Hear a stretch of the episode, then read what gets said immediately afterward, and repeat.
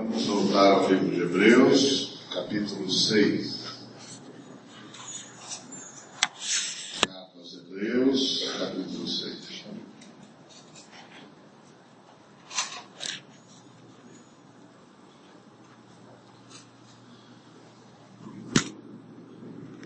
A partir do verso primeiro.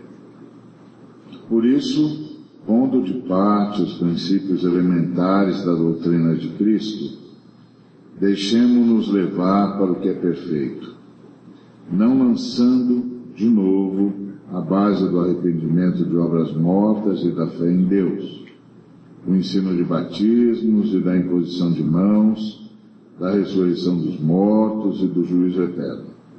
Isso faremos se Deus permitir. É impossível, pois, que aqueles que uma vez foram iluminados e provaram o dom celestial e se tornaram participantes do Espírito Santo e provaram a boa palavra de Deus os poderes do mundo vindouro e caíram, sim, é impossível outra vez renová-los para o arrependimento, visto que, de novo, estão crucificando para si mesmos o Filho de Deus e expondo-o à ignomínia. Porque a terra que absorve a chuva que frequentemente cai sobre ela e produz erva útil para aqueles por quem é também cultivada, recebe bênção da parte de Deus.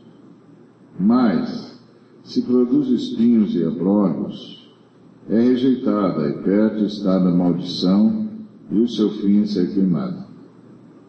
Quanto a vós outros, todavia, ó amados, estamos persuadidos das coisas que são melhores e pertencentes à salvação. Ainda que falamos desta maneira, porque Deus não é injusto para ficar esquecido do vosso trabalho e do amor que evidenciastes para com seu nome, pois servistes e ainda servis aos santos.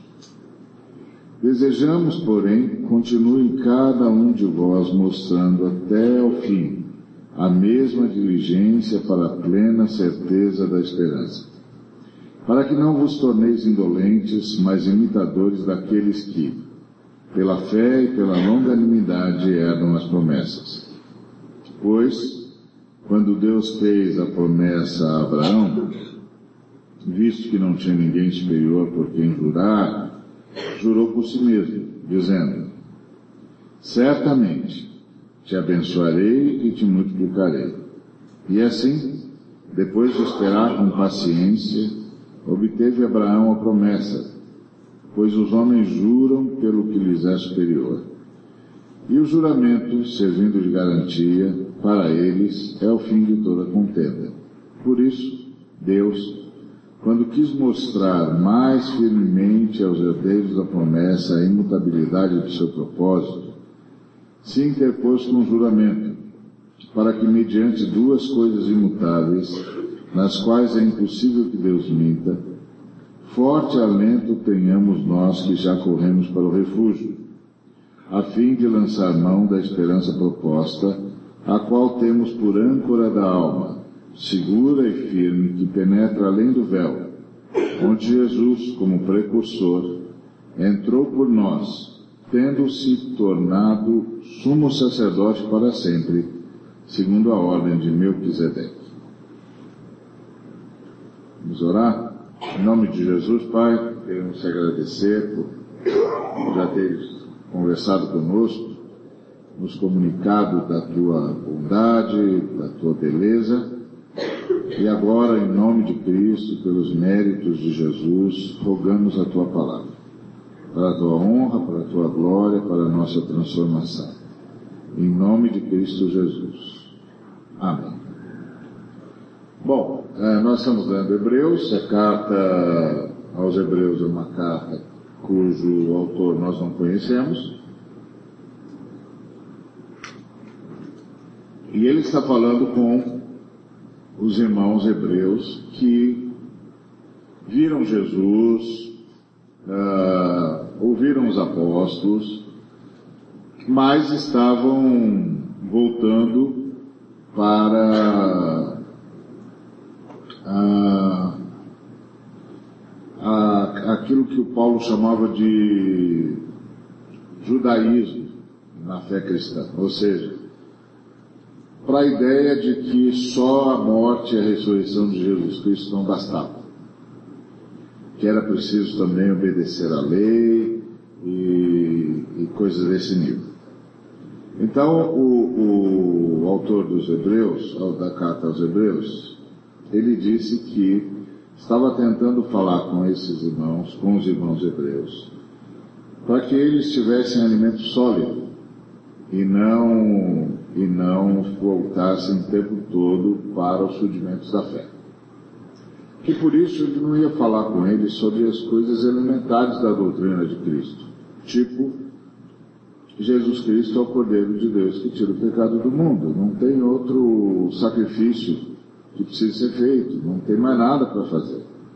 Jesus Cristo é quem ah, morreu na cruz pelos pecados humanos, ressuscitou, que quer dizer que o sacrifício dele foi aceito. E se os seres humanos querem ser aceitos por Deus, tem de crer que Jesus Cristo é quem pagou pelos nossos pecados e por isso que nós somos perdoados, por isso que o perdão de Deus para nós tem efeito. Porque o, o Senhor Jesus resolveu o problema da justiça. A gente tem de lembrar que nessa relação de salvação, primeiro a Trindade nos perdoou. Quando a Trindade, a Trindade, por causa da sua onisciência, soube desde sempre da nossa queda. Então a primeira coisa que a Trindade fez foi nos perdoar. Só que o perdão não é o contrário de justiça. Tem gente que pensa que quando você perdoa alguém, a justiça não será mais necessária, porque a pessoa foi perdoada. Não é verdade. O perdão é o contrário de vingança, não o contrário de justiça. Então, está ah, perdoado, mas precisava satisfazer o princípio eterno de justiça que diz que quem uh, romper com Deus perde o direito de existir. A gente não tinha como satisfazer esse princípio eterno de justiça e o Pai fez isso através do Filho. O Filho abandonou a sua glória e morreu em nosso lugar e satisfez o custo da justiça. E por isso o perdão de Deus pode ser efetivo para com a gente pôde funcionar, porque a gente não devia mais nada para a justiça, porque Jesus pagou pelos nossos pecados, então nós não devemos mais nada, então o perdão agora é efetivo, ou seja, a gente pode voltar para o Pai, porque o Pai perdoa a priori e porque o princípio da justiça não tem mais nada contra nós, porque nossa dívida foi paga por Jesus. Então ele disse: Eu não vou falar isso de novo. Eu quero ir para o que, o que é perfeito. Então ele está falando com os judeus que agora estão relutando, estão achando que, mas será mesmo que só a morte de Jesus Cristo é suficiente? Será que não tinha de obedecer à lei de Moisés? Será que não tinha de oferecer mais holocausto? Será que não tem de se circuncidar? Será que não, não tem de guardar as festas? Só mesmo a morte de Jesus resolve, a morte e a ressurreição de Jesus resolve o nosso problema com Deus? Essa era a pergunta que alguns judeus que ouviram Jesus, que pareciam estar participantes da igreja, começaram a fazer. Então essa carta é dirigida a essa gente que está achando que precisa ter Jesus e Moisés. Quando, na verdade, Jesus é a maturidade de Moisés. Então não precisa ter Jesus e Moisés, porque Jesus é a maturidade de Moisés. Vem por Moisés, chega em Jesus. Chegou em Jesus, chegou no perfeito.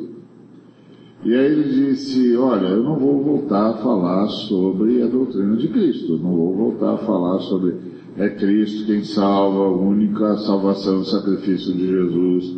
Eu quero que a gente se deixe levar para o que é perfeito. Eu não vou lançar de novo a base do arrependimento de obras mortas e da fé em Deus. Não vou dizer, gente, se arrependa de ter tentado fazer mais alguma coisa para a salvação, além de crer em Jesus.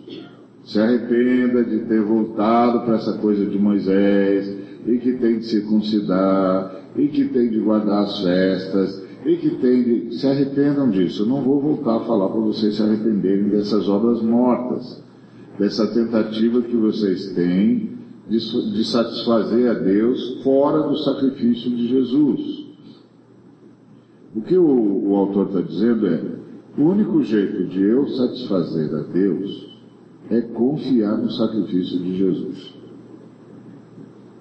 Aí você, alguém pode dizer assim, quer dizer então que é, se eu obedecer, eu não estou satisfazendo a Deus? Eu não preciso obedecer para satisfazer a Deus, eu só preciso confiar na, na obra de Jesus? É. Exatamente isso. Você não precisa obedecer para agradar a Deus, você só precisa confiar na obra de Jesus. Não, mas como? Como que eu não posso obedecer? Meu filho, presta atenção. Se a obra de Jesus atuar em você, você vai obedecer. Se não atuar, não adianta você tentar, você não vai conseguir.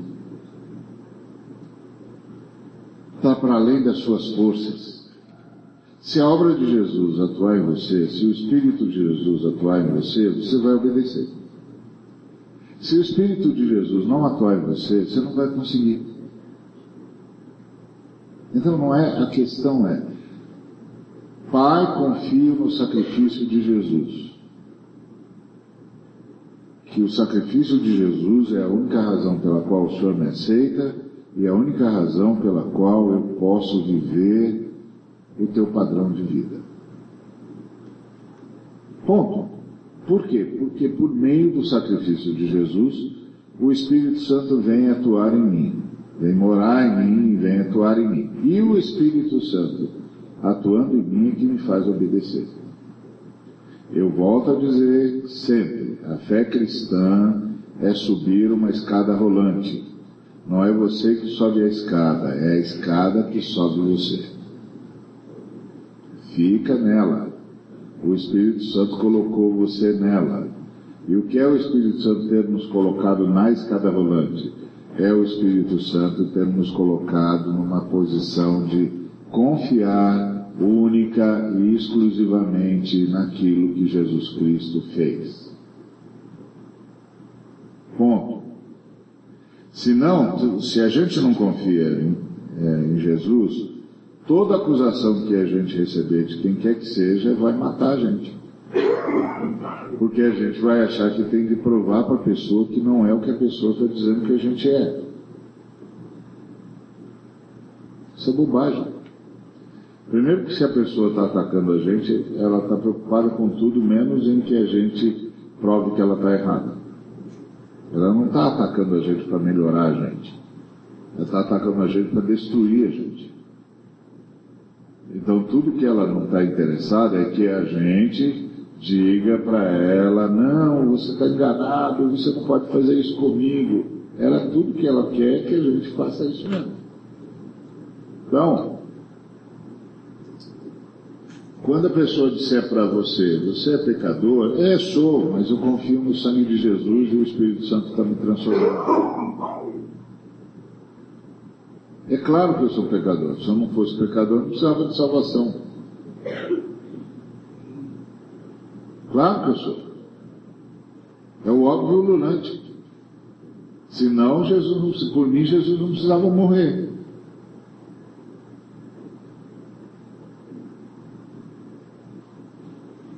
Quando Jesus chegou no, no, no caminho da cruz, eu podia dizer para ele, ó, é, por mim não precisa se preocupar não, viu Jesus? Eu já estou ok aqui, eu estou numa boa. Isso não existe.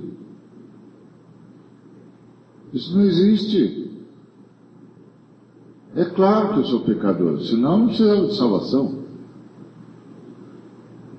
Então eu confio no poder do sangue de Jesus, o sangue de Jesus derramado na cruz, comprovada a eficácia desse sangue pela sua ressurreição, é suficiente para tornar efetivo o perdão de Deus na minha vida e tornar efetivo a ação do Espírito Santo na minha vida. e o Espírito Santo é que vai me levar por esse caminho. A fé cristã é subir uma escada rolante. Não é você que sobe a escada, é a escada que sobe você. E qual é a minha parte? A minha parte é ficar na escada. Então o que estava acontecendo com esses irmãos aqui é que eles estavam achando que o, a morte e a ressurreição de Jesus não bastava. Então estavam voltando para as obras mortas da lei. Ou seja, ah, preciso fazer mais isso, preciso fazer mais aquilo, preciso obedecer o sábado, preciso obedecer as, as leis, preciso guardar, preciso guardar as festas, porque senão não vou ser salvo. Você não é salvo por guardar festa nenhuma. Salvo pelo sacrifício de Jesus Cristo. É isso que o autor de Hebreus está tentando dizer aos, aos irmãos. Então ele diz, olha, não vou voltar de novo para esse assunto. Não vou falar de novo que vocês não precisam mais dessas obras mortas, que vocês têm que se arrepender disso. Não vou voltar a dizer para vocês que a fé em Deus é que é o segredo da nossa vida. Não vou voltar a falar isso. Não vou voltar a falar para vocês que o batismo já resolveu, que nós já fomos batizados.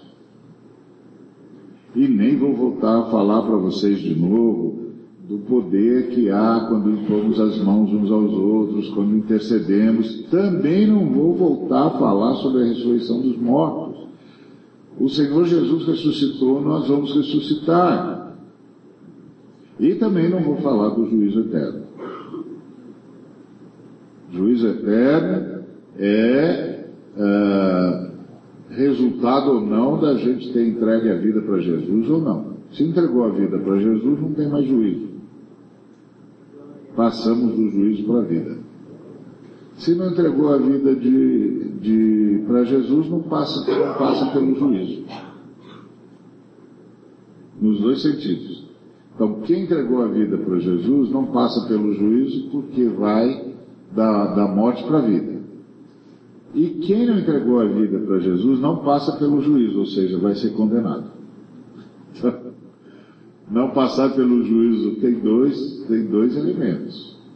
Não passar pelo juízo para quem entregou a vida para Jesus significa meu problema já está resolvido. Eu já passei pelo juízo.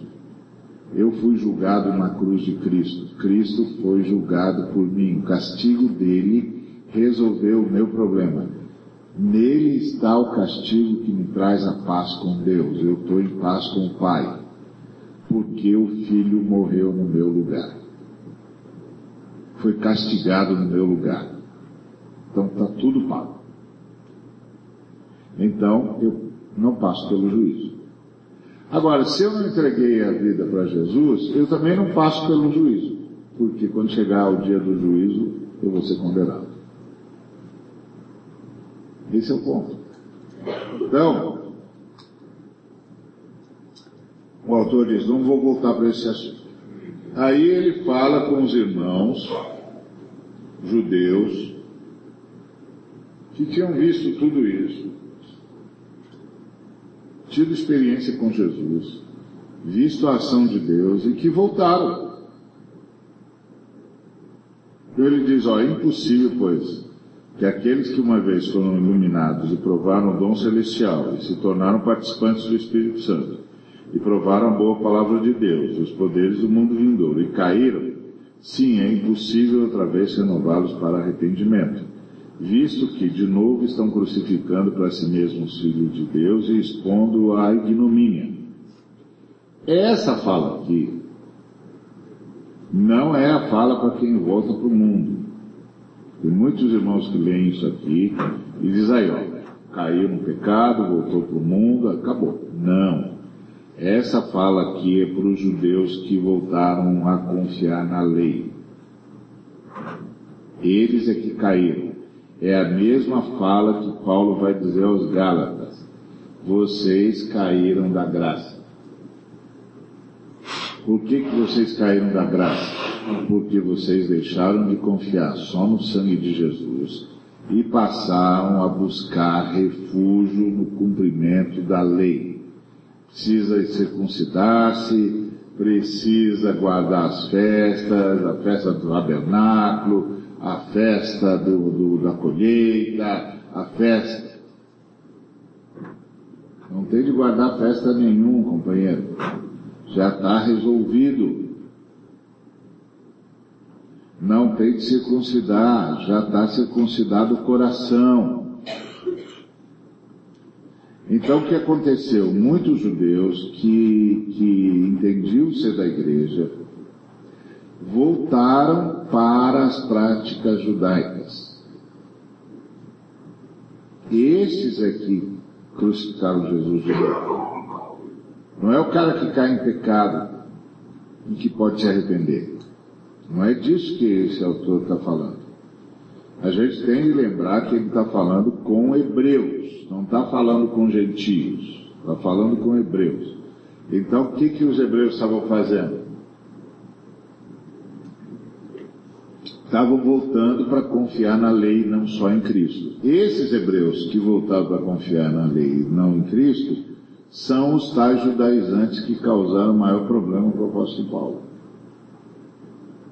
que onde o apóstolo Paulo ia, eles iam atrás dizendo, está errado, não é só o sangue de Cristo não, precisa do sangue de Cristo mais o cumprimento da lei de Moisés. Se não tiver o cumprimento da lei de Moisés, o sangue de Cristo não é suficiente. Isso é o que eles diziam. Então eles diziam o seguinte, Jesus é salvador só dos judeus.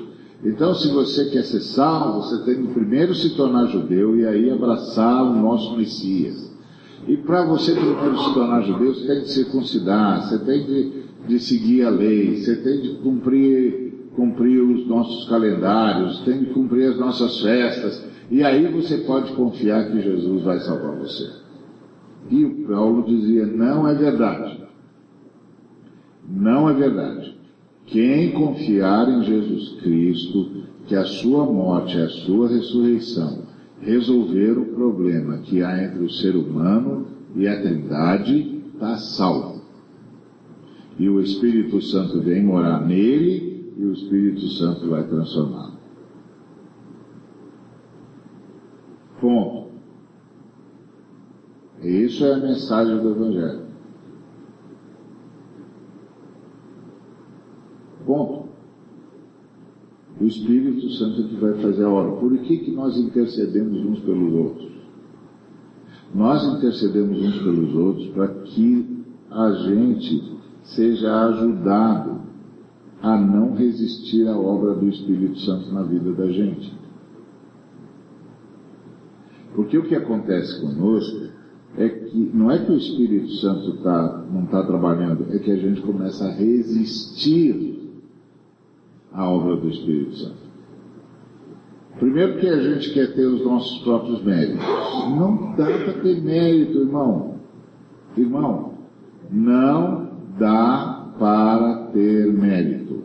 Não tem nenhum ser humano que possa dizer em relação ao outro, eu sou melhor do que você. Não é possível. Todos os seres humanos pecaram e carecem da glória de Deus. Não é possível, eu sou melhor do que aquele sujeito. Não é.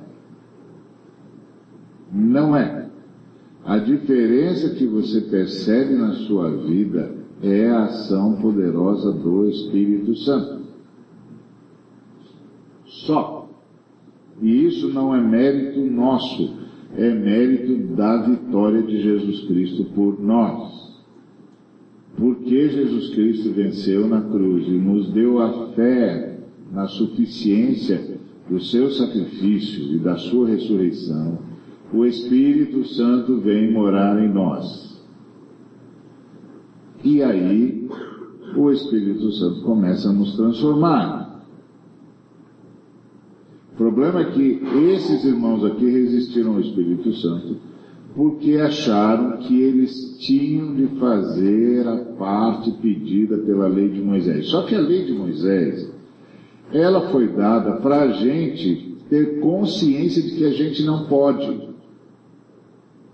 Não é que a gente não tem, a gente tem, mas a gente não pode. Simples. É como se alguém dissesse para mim assim, Meu amigo, para você ser salvo, você tem de levantar aquele peso de 10 toneladas. Eu não posso. Mas tem. Só quem levanta o peso de 10 toneladas é salvo. Eu não posso. Mas tem. E aí eu falo para Deus, Deus, então não vou ser salvo. Porque eu não tenho como, como levantar 10 toneladas. Aí Deus diz, fica tranquilo que eu vou emprestar para você o meu guindaste.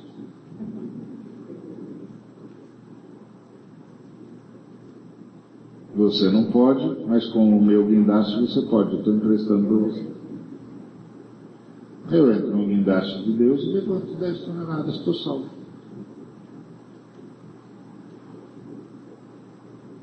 Não é que eu não devo, não é que eu não tenho. Tenho, mas não posso. Então como é que vai fazer?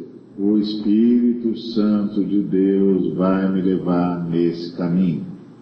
É nisso que eu confio. Agora, isso quer dizer que eu, vou, que eu não vou errar? Não. Quer dizer que eu, que eu vou errar. E quando eu errar, o que, que eu vou dizer? Está vendo como eu, eu sou um, um zero à esquerda? É isso aí, tá vendo? Comigo não dá certo, não adianta, não é para mim isso. Tá certo assim? Não, tá errado. O Espírito Santo não desistiu de mim, eu também não vou desistir. O fato de eu ter caído não quer dizer que o Espírito Santo tenha desistido de mim, ele não desistiu de mim. Se o Espírito Santo não desistiu de mim, eu também não vou desistir. Eu vou continuar orando, Jesus, faz a tua vontade. Venha o teu reino.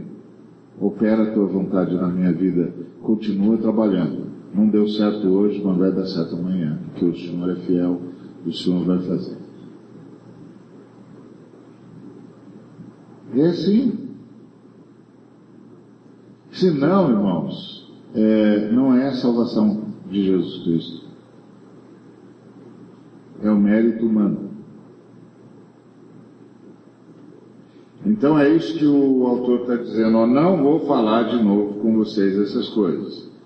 E aí ele diz, e para esses aí que foram iluminados, que provaram o dom celestial, que se tornaram participantes do Espírito Santo, que provaram a boa palavra de Deus, que viram os poderes do mundo vindouro, ou seja, do novo céu nova terra se manifestarem, se manifestarem, e voltaram para a lei de Moisés, voltaram para os rudimentos de que não, olha, se você não fizer isso, olha, se você não fizer aquilo, olha, se você não fizer aquilo outro, quem voltou para lá não tem mais jeito de renová-los para arrependimento, não. Eles recusaram a cruz de Cristo como a solução de Deus. Então, esse texto aqui não é o texto para quem cai em pecado no mundo. É o texto para quem volta para a lei de Moisés como meio de salvar-se a si mesmo, em busca dos seus próprios méritos. E aí, o apóstolo que está escrevendo essa carta diz: não tem mais arrependimento para vocês. Porque vocês crucificaram Jesus de novo. E vocês expuseram Jesus à ignomínia de novo. E aí ele diz assim, que é assim, a terra tem uma terra, é, chove sobre ela, frequentemente. Então a chuva faz a parte dela. E aí, a chuva vem para ela produzir erva útil tanto para, ah, para aqueles que, por quem ela é cultivada. Então, por que está chovendo na terra? Para ela produzir. Produzir o quê? Erva útil. Para quem? Para aqueles que estão cultivando, para aqueles que a estão cultivando. Tá certo? Mas, se a chuva cai sobre essa terra, e essa terra, ao invés de produzir erva útil, produz espinhos e abrolhos, ela vai ser rejeitada. E ela está perto da maldição e está perto de, de ser queimada. Do que que ele está falando? ele está falando dos judeus que voltaram para a lei. Então, Jesus veio, derramou da sua graça sobre vocês, e vocês, ao invés de produzir o fruto do Espírito, vocês estão produzindo o fruto de Moisés? Vocês estão voltando lá dizendo, é, mas se você não fizer isso, é, mas se você não fizer aquilo, é, mas se você não andar desse jeito, é, mas se. Estão voltando para Moisés? E isso não é erva útil. Não é erva útil é, para aqueles por quem a terra é cultivada. Então, não é erva útil para Deus.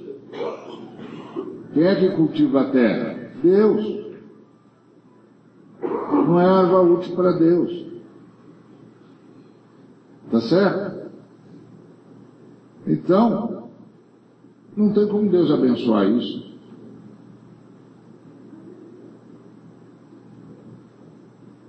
Então, a, o ponto básico é, se a pessoa, se a terra está produzindo erva útil, então sim. Então Deus não só recebe o fruto do seu trabalho, como abençoa o fruto do seu trabalho. Mas se ao invés de Deus receber erva útil, começar a receber espinhos e abrolhos, Deus rejeita isso. Então o que o, o, o autor de Hebreus está dizendo é que aqueles hebreus estavam caindo no erro dos hebreus do deserto, que viram a mão de Deus e mesmo assim não acreditaram em Deus. Então, você tem de lembrar que essa aqui é carta aos hebreus, não é carta aos gentios. Gentios somos nós, é carta aos hebreus. Então você lembra que ele começou a dizer, nas outras leituras que nós fizemos, ele começou a dizer aos hebreus: Olha, os nossos irmãos do passado perderam a bênção de Deus porque não acreditaram em Deus. E morreram no deserto. Não vai fazer a mesma coisa. Não vai morrer no deserto. Está falando com os hebreus. Não vão morrer no deserto de novo. Porque agora Deus está falando pelo próprio Filho. E aqueles irmãos lá no deserto, eles receberam a palavra de Deus por meio dos anjos. Não acreditaram e morreram. Imagina o que vai acontecer com vocês que estão recebendo a, a palavra por meio do próprio Filho de Deus. Como que vocês vão rejeitar isso? O que, que ele estava vendo? Estava vendo os judeus voltando para trás estava vendo os hebreus voltando para trás e dizendo, não, não, não, olha, estou entendendo que Jesus é, é, o Messias, mas essa história de que só a morte de Jesus resolve, só a ressurreição de Jesus resolve, para nós é pouco. A gente não vai abandonar a, as determinações de Moisés, porque dá que, vai que, vai que não dá certo, aí, aí, como é que fica? Aí o autor de Hebreus diz: olha, olha, os nossos irmãos no passado, lá no deserto, eles não ouviram a palavra, aquela era a palavra dada por anjos. Eles não ouviram e morreram no deserto. Agora nós estamos recebendo a palavra diretamente do Filho de Deus. Vocês não vão ouvir de novo? Essa é a lógica do autor de Hebreus. E aqui no capítulo 6 ele diz, ó, vocês que não querem ouvir, vocês que querem seguir pela lei, dizer que vocês têm méritos, apresentar suas obras para serem premiadas por Deus, para vocês não tem arrependimento. Para vocês não funciona mais. Esquece. Vocês estão expondo Jesus de novo, vocês estão dizendo que o sacrifício de Jesus não vale, vocês estão dizendo que a ressurreição de Jesus não é suficiente, para vocês não tem mais saída. Agora, muitos irmãos lendo esse texto pensam que isso está falando de queda, de perda de salvação. Não está não tá falando de perda de salvação. Está falando de gente que se recusou a entrar na salvação. Que é o que os hebreus estavam fazendo. Eles viram, eles experimentaram, estava tudo certo, mas eles se recusaram. Eles disseram, não, não, não vamos só acreditar no sangue de Jesus, não. Não vamos só acreditar no sacrifício de Jesus, não. Tem que ter o sacrifício de Jesus, tudo bem, o sangue de Jesus, tudo bem, mas precisa da lei. E tem muito crente que é assim também. E geralmente esses crentes são assim, são os que saem julgando todo mundo. Quando se dá diretiva sobre vício ou quantidade, ou você dá instruções tipo, mulher não usa calça, não usa cabelo, não seria formas e também É, exatamente, mesma coisa. Quando o camarada diz, olha, se você não der 10%, olha, se você não vestir a roupa tal, olha, se você não cortar o cabelo, não sei das coisas, é a mesma coisa. Só que os irmãos judeus usavam as, as lógicas do Antigo Testamento. Guardar o sábado, eh, guardar as festas, não comer carne disso, não fazer aquilo, não e tal, porque assim você agrada a Deus.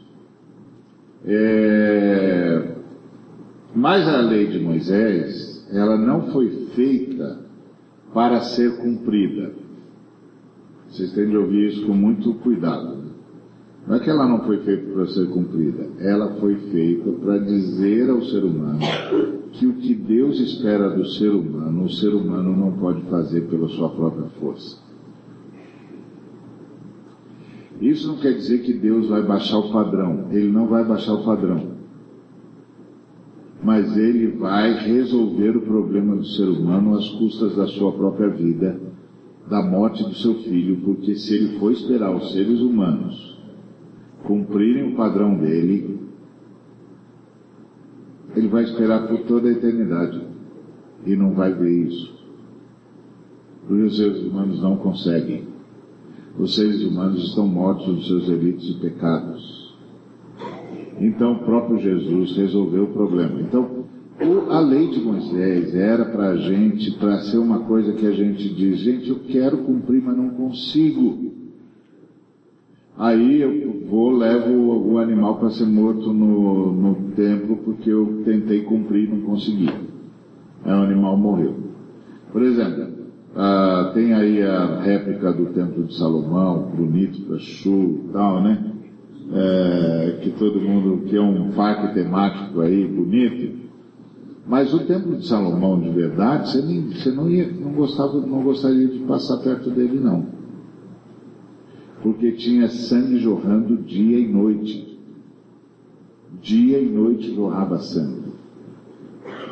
E cheiro de sangue não é exatamente a coisa mais agradável. E jorrava sangue dia e noite. E por que que jorrava sangue dia e noite? Porque dia e noite tinha sacrifício. E por que que tinha sacrifício dia e noite? Porque os seres humanos não conseguiam cumprir a lei. E aí, para não serem condenados por Deus, um animal era condenado no lugar deles. Então qual era o objetivo da lei? O objetivo da lei era fazer os seres humanos perceberem, não é que eu não quero, é que eu não consigo. Se não tiver um poder maior atuando em mim, eu não vou conseguir. Aí vem Jesus Cristo. Ele é o Filho de Deus que está cumprindo o ciclo da sua morte. Ele vem morrendo desde antes da fundação do mundo até chegar na cruz. Aí ele ressuscita e começa um ciclo de ascensão até que ele volte como rei. Então, quando ele completa esse ciclo da morte e da ressurreição, o problema do homem para com Deus está resolvido. Quer dizer que o ser humano não precisa viver no padrão da lei? Não, agora o ser humano vai viver num padrão superior ao da lei, que é o fruto do Espírito. Mas ele não vai viver pela sua força, vai, envolver, vai viver pela força do Espírito Santo. Então o Espírito Santo, enquanto aí Jesus ascende para reinar e operar a sua redenção, enquanto ele está operando a sua redenção, o Espírito Santo aqui está preparando a igreja, levando a igreja a viver o padrão do fruto do Espírito, pelo poder do Espírito Santo. E isso vai trazer Jesus de volta, agora como rei. Então, é esse o caminho, essa é a parabólica. Ele vem morrendo, ressuscita, sobe ao céu e volta como rei. Nesse primeiro período aqui, reinava a lei, nesse segundo período reina a ação do Espírito Santo, que é a administração do favor de Deus. Assim funciona. E é isso que o, o autor está dizendo.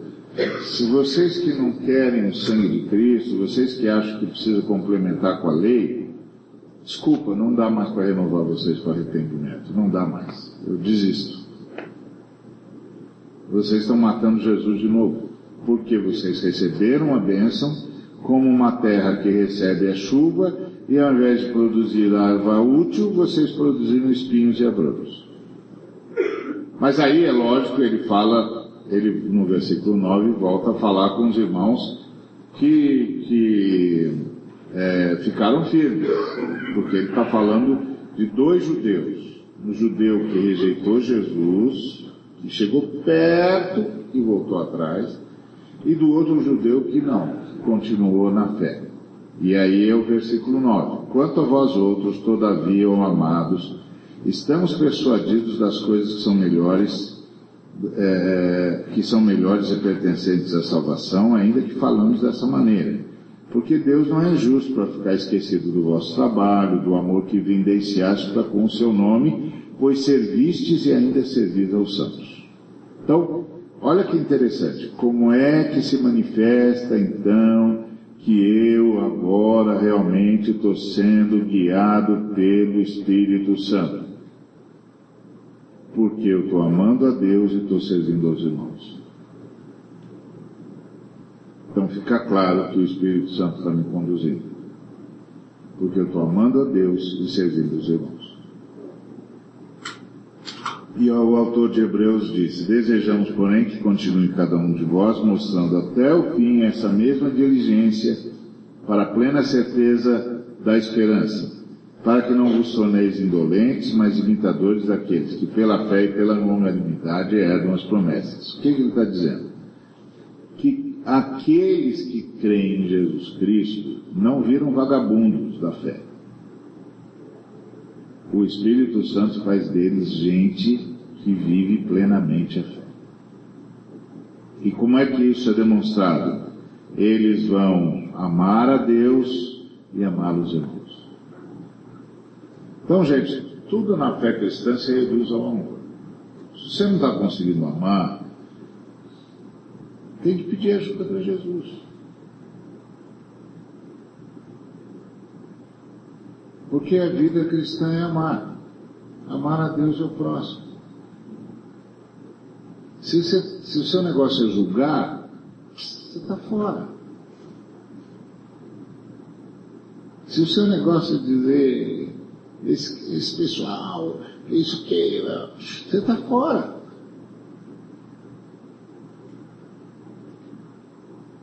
Você é o único que não sabe que sem o socorro de Jesus os seres humanos não vão conseguir sair da lama em que estão? Você é o único que não sabe disso? De ficar soltando impropérios e maldizendo o sujeito não resolve. Se você quer mesmo que o sujeito mude, interceda por ele. Porque sem a ação do Espírito Santo não vai. Se Jesus não interferir, não vai. Esquece. Então essa é a lógica. E aí ele diz, sejam perseverantes, fiquem firmes, o Espírito Santo vai manter vocês firmes, vai manter vocês imitando aqueles que pela fé e pela longanimidade eram as promessas. Ou seja, aqueles que viram a salvação de Deus de forma contundente. E aí ele diz, e pode confiar, porque Deus, quando fez a promessa a Abraão, jurou por si mesmo. Quando a gente jura, a gente sempre jura por alguma coisa maior que a gente. Juro pela minha mãe, juro pelo, pela luz que me ilumina, não é? Por alguma coisa maior que a gente. Juro por Deus. Então, Deus jurou por si mesmo, que não tem ninguém maior do que Ele. O que o texto está dizendo é, quando Deus fala, basta. Ele falou, basta. Fica tranquilo. Deus disse que quem crê em Jesus Cristo será salvo. Basta. Deus diz que Ele que inicia a boa obra e que termina a boa obra na vida da gente. Basta. Não desista de si. Não desista do próximo. Não desista da vida. Porque Deus falou. Então isso basta.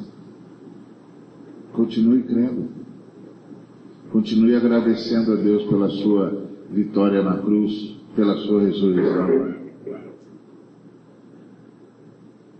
Continue é, é, agradecendo a Deus pela vitória de Jesus, pela presença do Espírito Santo na sua vida. Ele falou, basta. Esse foi o problema de Moisés. O Senhor falou para ele, ó, vou dar um sinal para você. O sinal que eu vou dar para você é o seguinte, quando você tiver feito tudo que eu falei, nós vamos nos encontrar de novo aqui no Monte Oreb. Aí o, o Moisés diz, ah, isso aí não é sinal não. Sinal é uma coisa que o senhor dá antes, não depois. Está falando que o sinal que o senhor está dando é que quando tudo acontecer eu vou encontrar o senhor aqui de novo? Não, precisa de sinal antes. E aí o que Deus está dizendo para Moisés, escuta, o sinal antes você já tem, eu estou falando com você. Você quer sinal maior do que esse? Eu estou falando com você que você vai fazer isso. Aí quando Moisés diz, ah, não sei, não sei, não sei, aí o Senhor diz, o que, que você tem na mão? Cajado, joga no chão. Aí virou uma serpente. Aí tá, o cajado poderoso. O cajado de Moisés é o cajado da incredulidade. Moisés tinha aquele cajado poderoso que era incrédulo. Porque a palavra de Deus não bastou para ele. O senhor disse, ô oh, oh, rapaz, sou eu que estou falando com você, estou te falando, senhor. Vai dar tudo certo, pode falar lá com os anciãos que vai dar tudo certo. Ah, eles não vão acreditar em mim não. Estou te falando que eles vão acreditar. Não, não vou não. Ah, não vai dar, não, não vou não. Tá bom, o que, que você tem na mão? Ah, tem um cajado. Joga no chão. Joguei, pronto, agora tem uma cobra. Agora pega a serpente pela cauda. Não, pela cauda não, pega pela cauda, rapaz. Você não estava acreditando em mim até agora, agora estou mandando você pegar serpente pela cauda, você não vai pegar? Vai pegar esse senhor, pode pegar voltou a ser cajado. Tá vendo? Pronto, está contente agora? Põe a mão em você. Agora tira. Estou leproso. Bota de novo. Agora tira. Estou curado. Pronto, viu? Joga a terra aqui. Joga. Pronto. Joga de novo. Ah, viu? Vi. Então agora vai lá, fala para os caras, mostra tudo isso lá para eles que eles vão acreditar. Mas aquela, aquele cajado é o cajado da incredulidade. Não é o cajado da fé. Se ele tivesse tido fé, não precisava passar, não precisava jogar cajado no chão, não precisava nada. Deus já tinha dito para ele, Vai lá, fala com os anciãos que vai dar certo. Então é disso que o autor de Hebreus está dizendo. O Senhor falou pelo seu próprio poder, jurou pelo seu próprio nome. Deus não mente. Então descansa. Corre para o refúgio. Descansa. Jesus não desistiu de você. Não desista. O Espírito Santo não desistiu de você. Não desista. Corre para o refúgio. Descansa na palavra de Deus. Descansa na palavra da Trindade. Pronto.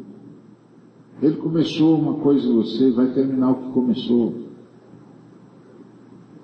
Todas as vezes que eu acho que ah, o sangue de Jesus não basta, a ação do Espírito Santo não basta, eu atraso Deus. Porque aí Deus fica esperando, né? Vamos deixar o menino se debater lá. Se debate, se debate, se debate, se debate. Aí o pai fala, então, cansou? Deu certo? Não, senhor. Então, você volta, deixa eu fazer esse negócio, volta para a escada rolante aqui.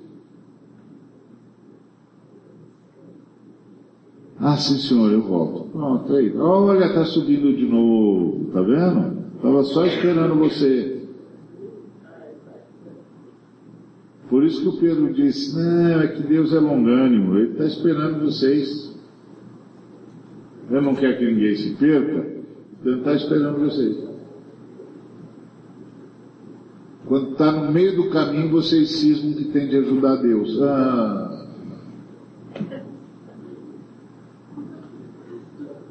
O pai diz, vai lá, de novo, vai tentando me ajudar. Não para. Espera, debate, debate, dá com a cabeça na parede, aí reclama, é, se maldiz, e maldiz a vida, e maldiz todo mundo. Até que o pai diz, então, vai continuar dando murro em ponta de faca? Não, não, senhor. Então vamos começar. Olha a escada funcionando de novo. Então, Deus não mente, corre para o refúgio. A âncora que nós temos, segura e firme, é que graças a Jesus Cristo nós estamos no Santo dos Santos. Jesus, como precursor, entrou por nós e se tornou sumo sacerdote para sempre, segundo a ordem de Melquisedeque.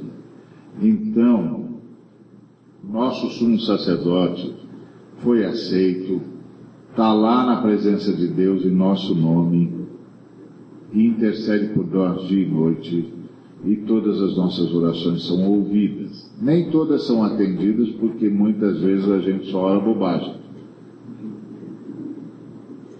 Mas quando a gente ora para ser o que a gente tem de ser, pronto.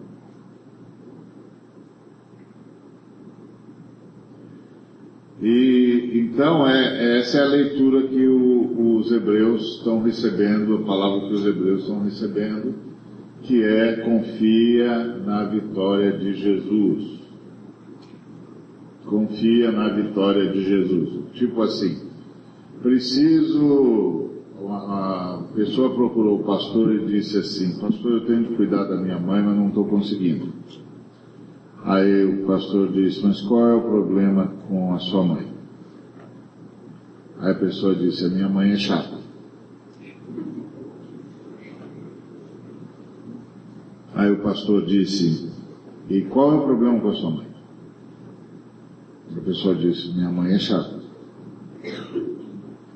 O pastor disse de novo, qual é o problema com a sua mãe? Minha mãe é chata. E desde quando a sua mãe é chata? Ah, desde muito. E você não se preparou para isso? Você não se preparou para isso? Você não sabia que ia cuidar da sua mãe? E que sua mãe é chata? E você não se preparou para isso? Não é sua mãe que tem de mudar, é você. Você tinha que ter dito, Senhor, vou ter de cuidar de uma mãe chata. Só pelo Espírito Santo que é possível isso. Eu preciso de ajuda para cuidar dela. É, o Espírito Santo ajuda. Tudo bem, eu cuido dela através de você. Pronto. Aí, a chatice da minha mãe não me atinge mais. Porque, como eu, eu já disse uh, outras vezes para os irmãos, nenhuma pessoa nos ofende. A gente é que se sente ofendido. A pessoa não tem esse poder todo de ofender a gente, não. A gente é que se sente ofendido. A gente podia simplesmente ouvir o que a pessoa está dizendo, anotar e dizer, ok, entendi o seu ponto de vista. Obrigado. Não, mas você não, não vai reagir? Não, é o seu ponto de vista, não é? É, ok, já, você já comunicou, já notei, já sei. É isso que você acha de mim? É, ah tá, interessante. A pessoa vai ficar atônita, mas e aí, o que, que você vai fazer? Eu não vou fazer nada. Essa é a sua opinião sobre mim, não a minha opinião sobre mim. Se essa fosse a minha opinião sobre mim, eu faria alguma coisa. Como é a sua? Ok. Eu não concordo com você. Não? Não. E aí? Aí nada, não concordo com você, ué. Se eu concordasse com você, eu ia fazer alguma coisa. Como eu não concordo. Ok, obrigado pela informação. Deus abençoe. O problema é que porque a gente vive em torno do mérito, a gente reage a tudo que as pessoas fazem que parece cumular-nos de deméritos. Mas quando você não vive mais pelo mérito, o cara não pode acusar você de não ter mérito. Você não tem mérito nenhum, é verdade. Então eu acho que você não tem nada de bom. Eu também acho.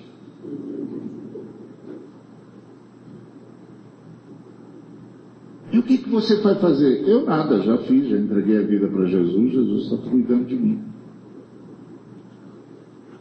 E o que, que isso significa? Que eu vou ficar legal. Eu vou ficar legal. Vai, vai dar tudo certo. Eu vou chegar lá. Porque Jesus está cuidando de mim. Jesus sabia de mim o tempo todo. Você acha que Jesus morreu por mim enganado? Ele sabia toda a transformação que precisava acontecer na minha vida. Você acha que Jesus olha para mim e diz: Rapaz, eu não sabia que era tão ruim? Ele sabia. Ele sabia. E ele disse: Eu vou dar um jeito em você. Eu vou resolver o seu problema. Eu vou resolver você. Fica tranquilo. Então, camarada só pode me ofender se eu for um sujeito que vivo baseado em méritos. Aí toda vez que o camarada disser que eu tenho demérito, eu vou chiar. Não, não tenho não. Não, não sou assim. Desculpa. Isso não tem nada a ver, cara. Isso não tem nada a ver. Eu fui salvo justamente porque eu precisava de salvação. Ou você acha que eu fui salvo porque eu era gente boa e Jesus disse, ah, um cara tão bom desse merece vir para o céu. Não, não merece não. Esse menino aí e o céu são opostos. Mas eu vou trazê-lo. Eu vou resolver o problema dele. Essa é a diferença. É isso que o autor de Hebreus está tentando dizer para os hebreus, eles não conseguem ver. Que a lei de Moisés não era para ser cumprida, mas era para ser cumprida. O que, que, é isso ali? Era ou não era? Era, mas a gente não pode. Então o que, que a gente faz? Pede socorro para Deus.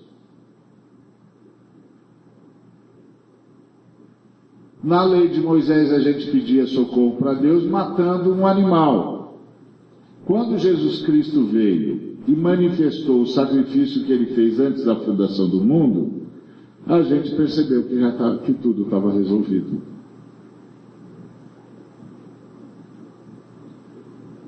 Pronto, agora qualquer coisa pede socorro para Jesus. Jesus resolve. Invoca o nome do Senhor, porque todo mundo que invoca o nome do Senhor é salvo. E tem de invocar o nome do Senhor o tempo todo, porque ele disse: sem mim nada podeis fazer. Então, quando o camarada diz assim, é, você não pode isso, é, eu sei, por isso que eu conto com Jesus. Né? É, você não consegue viver assim, exato, por isso que eu peço socorro para Jesus. Você vai ver, Deus vai castigar você, não vai não, já castigou. Ele já me castigou em Cristo Jesus. Agora ele vai me consertar. Porque ele já pagou o preço. E para ele não vale a pena pagar o preço por mim não me consertar. Ele vai me consertar. E ele está me consertando. E eu confio nisso. E aí eu descanso. Aí ele mesmo vai me desafiando a uma vida proativa. Porque eu não conheço ninguém que crê firmemente na suficiência do sangue de Jesus que não seja o cara mais ativo no reino de Deus e no mundo. Só os que realmente creem em Jesus são ativos. porque ele deixa o Espírito Santo levá-lo. Não é a música que nós cantamos? Eu navegarei no oceano do Espírito. Então navega, meu filho.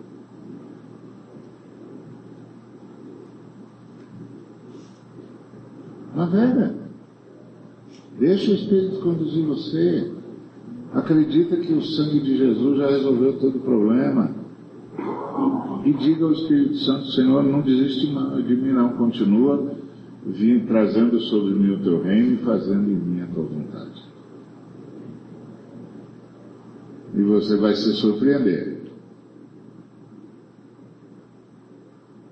Vai se surpreender.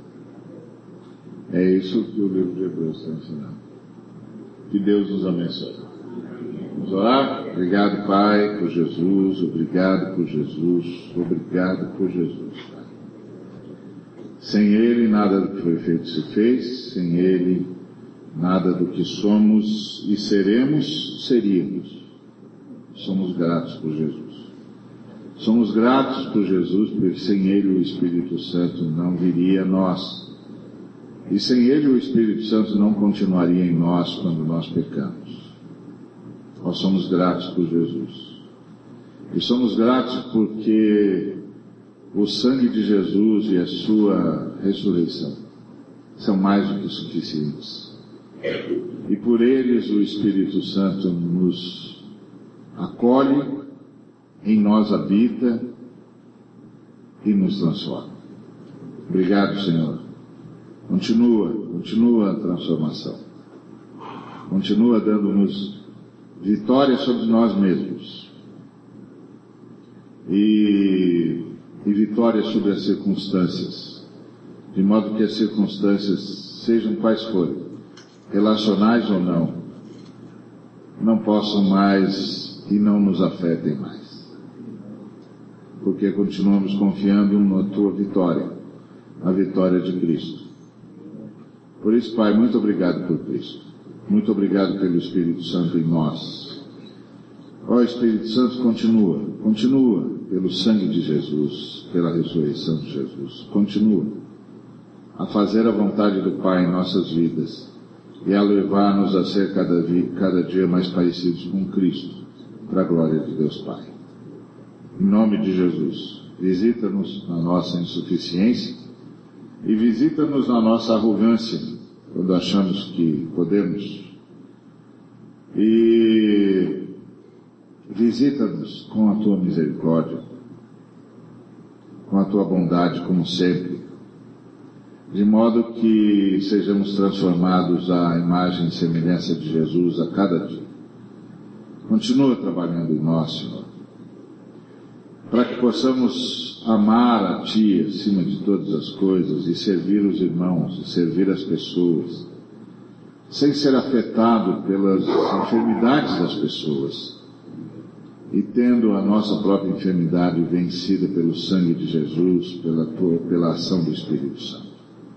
Em nome de Jesus, Pai. Continua, continua.